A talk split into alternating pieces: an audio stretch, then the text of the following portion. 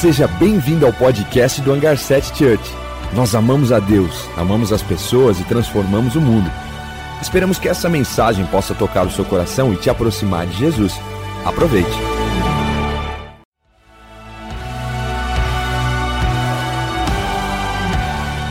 Seja bem-vindo ao podcast do Hangar 7 Church. Nós amamos a Deus, amamos as pessoas e transformamos o mundo. Esperamos que essa mensagem possa tocar o seu coração e te aproximar de Jesus. Aproveite.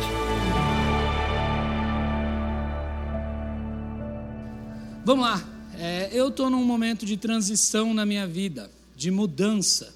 É, eu estou mudando de uma casa e estou indo para o meu apartamento com a minha esposa. E isso está sendo muito legal. Mas antes de chegar no apartamento, houve muito caos, muito estresse muitos dias de, de dúvida.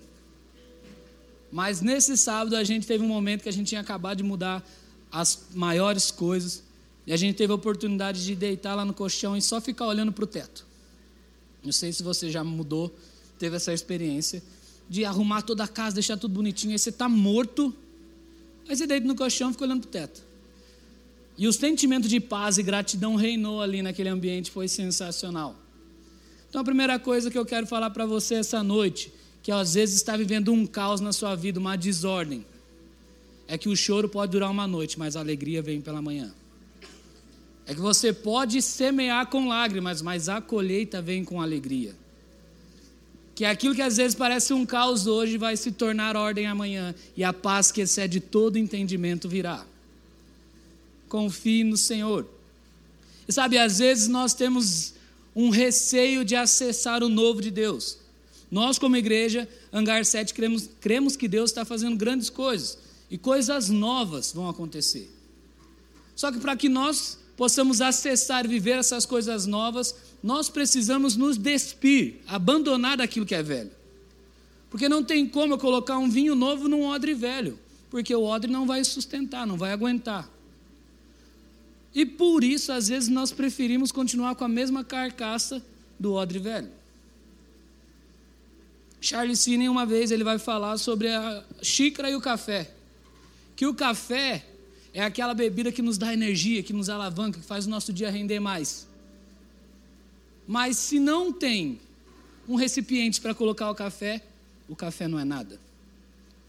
Então, não adianta nada o Senhor querer derramar algo novo se nós não estamos posicionados e preparados para receber aquilo que Deus quer nos entregar. Enquanto nós não estivermos preparados para isso, alguém vai cuidar disso. E hoje a gente vai é, entrar num texto que ele é muito famoso.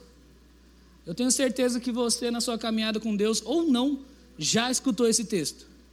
Eu queria pedir para abrir Gênesis 12, é a história de Abraão. E a gente vai trabalhar esse texto e é incrível. E lá fala assim: certo dia o Senhor Deus disse a Abraão: Saia da sua terra, do meio dos seus parentes e da casa do seu pai, e vá para a terra que eu lhe mostrarei. Os seus descendentes vão formar uma grande nação. Eu o abençoarei, o seu nome será famoso, e você será uma bênção para todos. Abençoarei os que abençoarem, amaldiçoarei os que amaldiçoarem. E por meio de você, eu abençoarei todos os povos do mundo. Esse texto é sensacional e nós vamos trabalhar três pontos essa noite: sair da terra, sair do meio dos parentes e sair da casa do pai. Por quê? Porque quando Deus ele vai falar para Abraão assim: Abraão, sai da sua terra. O que, que Deus está querendo falar para ele? Claro, na promessa era algo geográfico. Ele ia sair da terra de Ur e ia para Canaã. Mas Deus não havia falado para Abraão isso.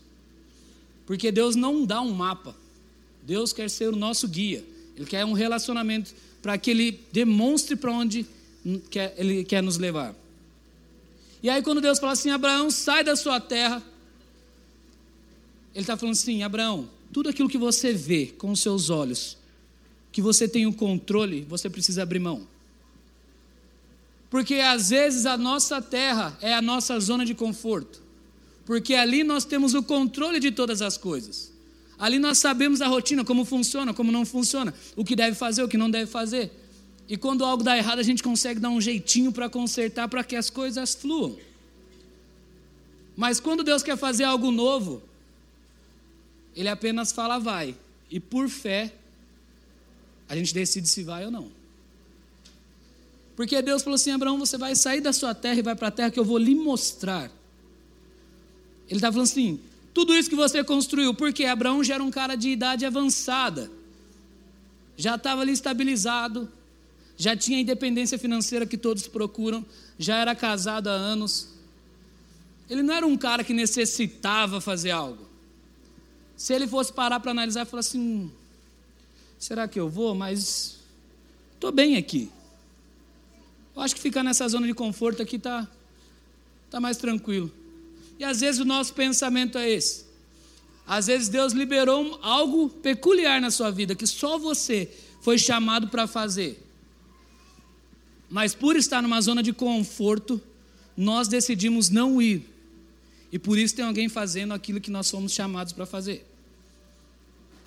Tem alguém vivendo algo que nós fomos chamados para fazer, mas pela nossa falta de coragem ou imaturidade nós não estamos fazendo. E quando a gente fala de terra, Deus está falando para Abraão assim: Abraão, olhe com os olhos dos céus. Por que eu falo isso? Lá em Hebreus 11, versículo 6, do versículo 8 ao 10, vai falar assim: Pela fé, Abraão obedeceu quando foi chamado para ir a outra terra, que ele receberia como herança. Ele partiu sem saber para onde ia. E mesmo quando chegou à terra que lhe havia sido prometida, viveu ali pela fé, pois era como estrangeiro morando em tendas. Assim também fizeram Isaac e Jacó, que herdaram a mesma promessa. Abraão esperava confiadamente pela cidade de alicerces eternos planejada e construída por Deus. Quando Abraão sai da sua terra e vai para Canaã, onde era a terra prometida, lá não era melhor do que a terra antiga. Porque quando ele chega lá, existe uma grande fome. Mas Abraão entendeu aquilo que nós precisamos compreender. Nós somos estrangeiros nessa terra. Porque Abraão, quando chegou em Canaã, ele falou: Cara, minha outra terra onde eu estava era melhor. Mas a de alicerces eternos é muito melhor. E essa que eu espero confiadamente. Abraão entendeu que existe uma forma que o céu vê, que o céu age. E nós temos que olhar para a terra conforme o céu vê e conforme o céu age. Porque o desejo de Deus é que nós possamos viver nessa terra de forma passageira, mas como se estivéssemos no céu de forma eterna. Mas, Neto, como é que eu vou entregar o meu futuro para um Deus que eu não conheço? Para um futuro desconhecido. Sabe, Corey Timbun, ele vai falar o seguinte: nunca tenha medo de confiar um futuro desconhecido a um Deus conhecido. Como eu não vou confiar o meu futuro para um Deus que abriu os mares? Como eu não vou confiar o meu futuro para um Deus que fez o maná cair do céu dia após dia? Que proveu o Cordeiro, que ressuscitou dos mortos, que continua sendo o mesmo ontem, hoje e para sempre, que continua sendo fiel, que continua sendo o Senhor dos Senhores, o Rei dos Reis, o Príncipe da Paz, o Conselheiro, Deus forte e amoroso. Como eu não vou confiar nele? Mas mesmo assim, às vezes, por estar numa zona de conforto, nós decidimos não ir. E qual é o nome da sua zona de conforto? Muitas vezes medo. Medo da instabilidade.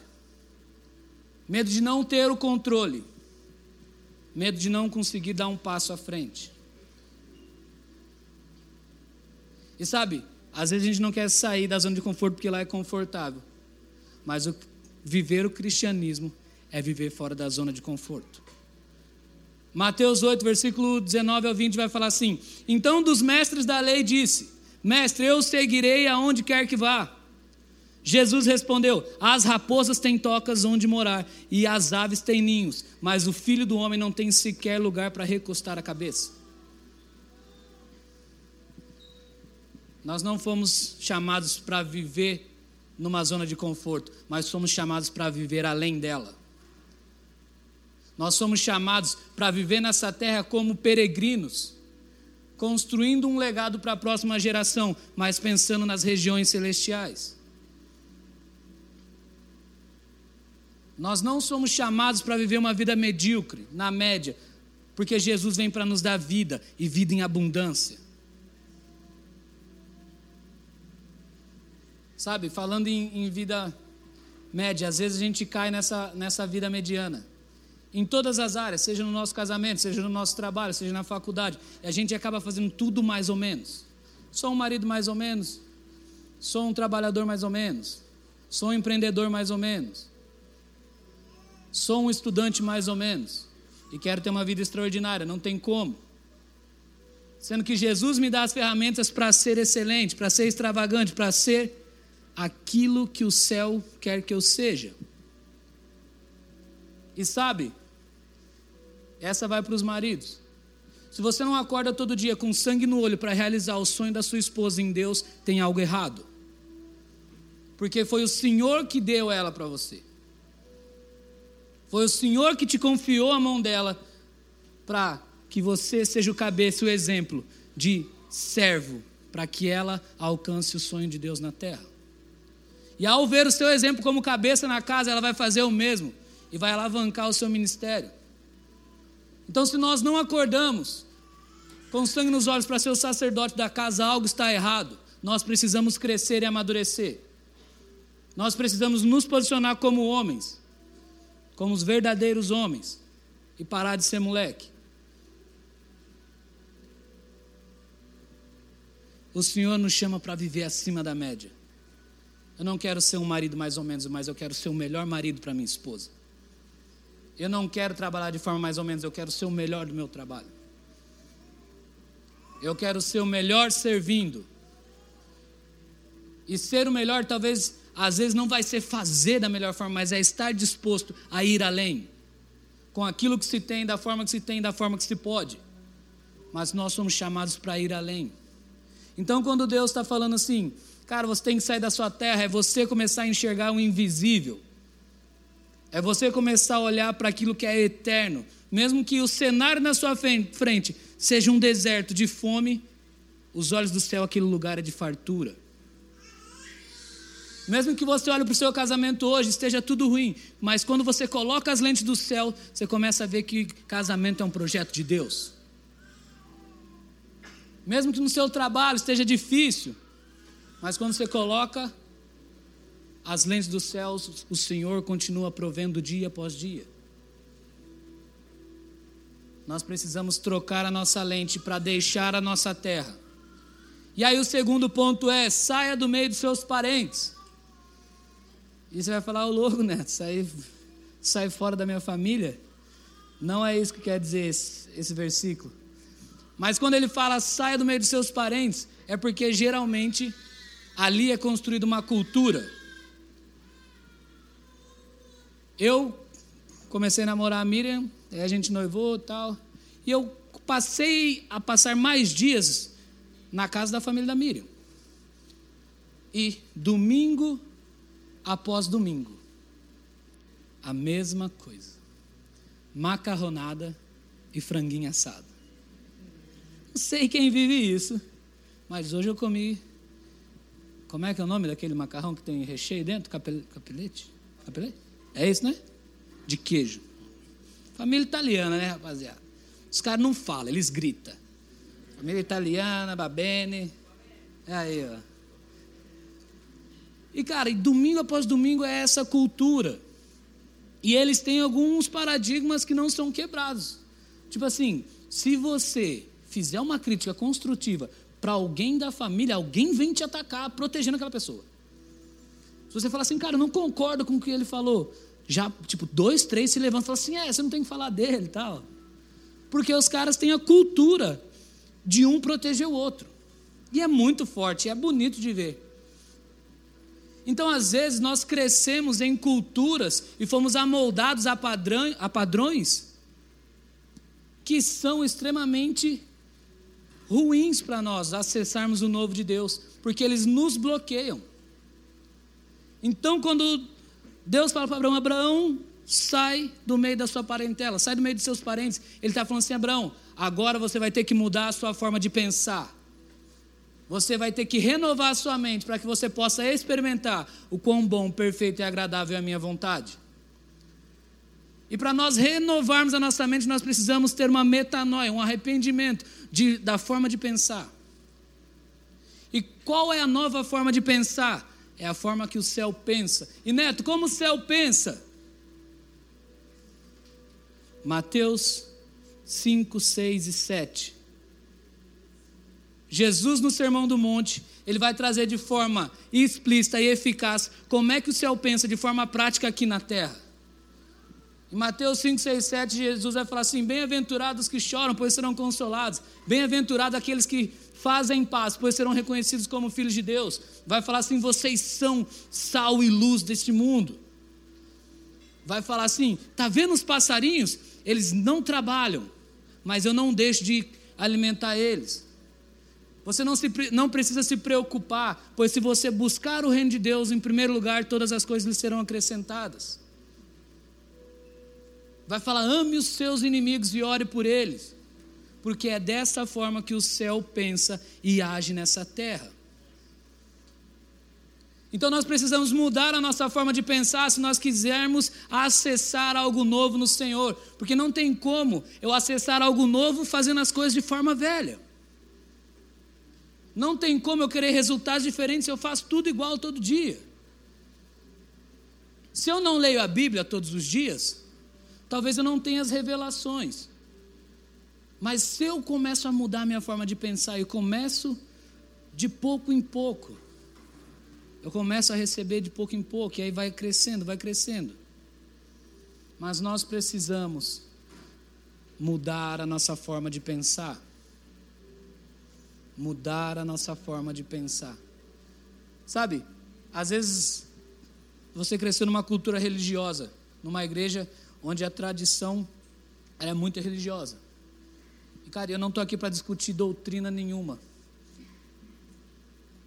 mas aquilo às vezes te fez mal e você está ferido com a igreja. Nós precisamos entender que ela também faz parte do corpo.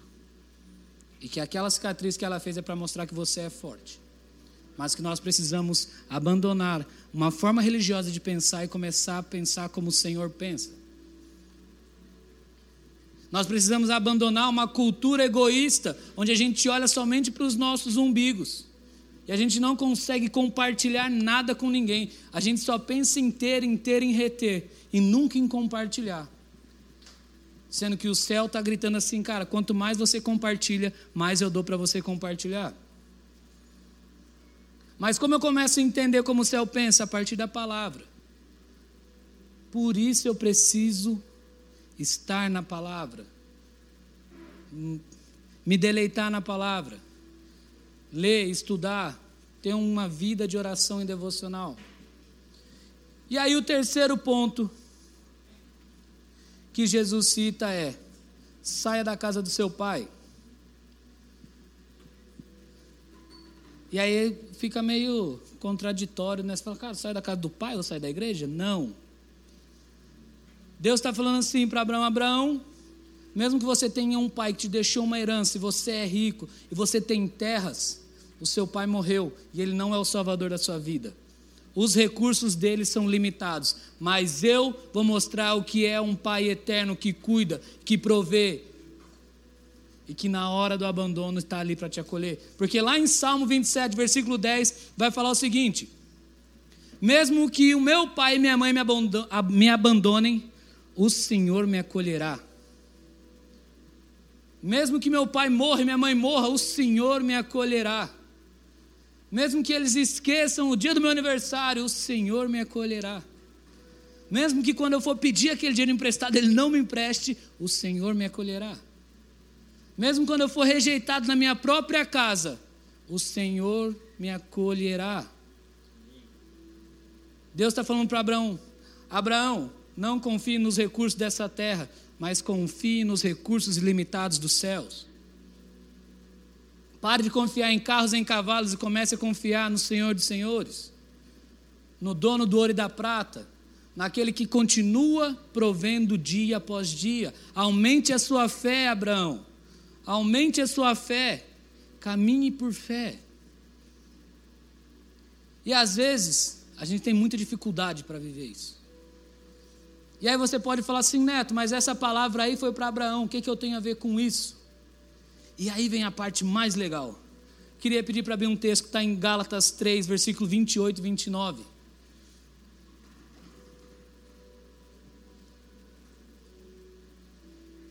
Não há judeu nem grego, escravo nem livre, nem homem nem mulher, pois todos são um em Cristo Jesus. E se vocês são de Cristo, são descendência de Abraão, herdeiros segundo a promessa. Nós herdamos a promessa de Abraão em Cristo Jesus. E qual é a promessa?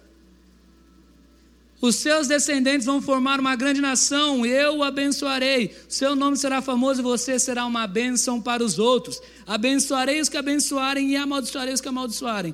Por meio de você, eu abençoarei todos os povos do mundo. A palavra é so, para Abraão, mas não é sobre Abraão. Deus nunca vai dar uma palavra para você que é somente para você. A palavra ela vem para você, mas nunca é sobre você, é sobre o povo que você vai abençoar. Eu tenho certeza que todos aqui às vezes já receberam uma palavra de Deus. E uma palavra que você fala: "Uau! Eu vou ser uma grande influência no monte dos negócios". Para quê? Para abençoar pessoas. Para ser generoso, para abençoar pessoas. Deus libera uma palavra na vida de Abraão para quê? Para que ele seja uma bênção na vida de todos os povos. Porque através dele, todas as famílias seriam abençoadas. E sabe qual é a boa notícia? É que essa promessa recaiu sobre nós. Agora, através de nós, todos os povos serão abençoados. Porque nós estamos em Cristo já não tem mais diferença entre homem, mulher, grego ou judeu já não tem mais diferença em idade, porque Abraão ele era avançado de idade, mas viveu as promessas de Deus.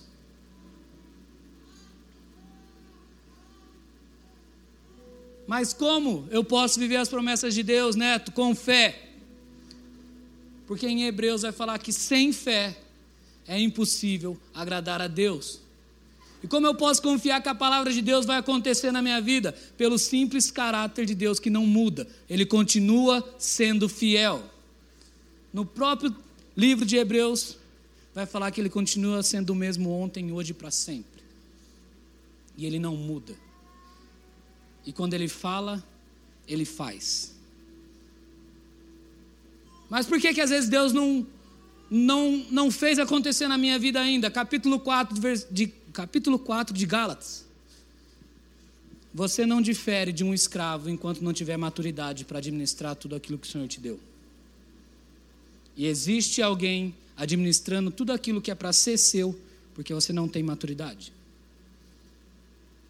Às vezes, pela nossa falta de maturidade ou a nossa falta de fé, tem pessoas vivendo aquilo que nós fomos chamados para viver. Às vezes, pela nossa falta de maturidade, nós não conseguimos chegar onde Deus quer nos colocar para sermos a influência que devemos ser. Às vezes, pela falta de maturidade ou dependência do Senhor, o nosso casamento ainda não está indo tão bem. Às vezes, pela falta de maturidade, nós não estamos escrevendo uma história incrível com Deus. Porque existem dois tipos de pessoas no mundo: as que escrevem a história e as que contam histórias. E o desejo de Deus é escrever uma história incrível com Ele. Que nós possamos escrever uma história com Deus, não apenas contar as histórias dos outros. Mas para que nós possamos escrever uma história incrível com Deus, basta nós nos posicionarmos. Eu queria convidar todos a ficar em pé.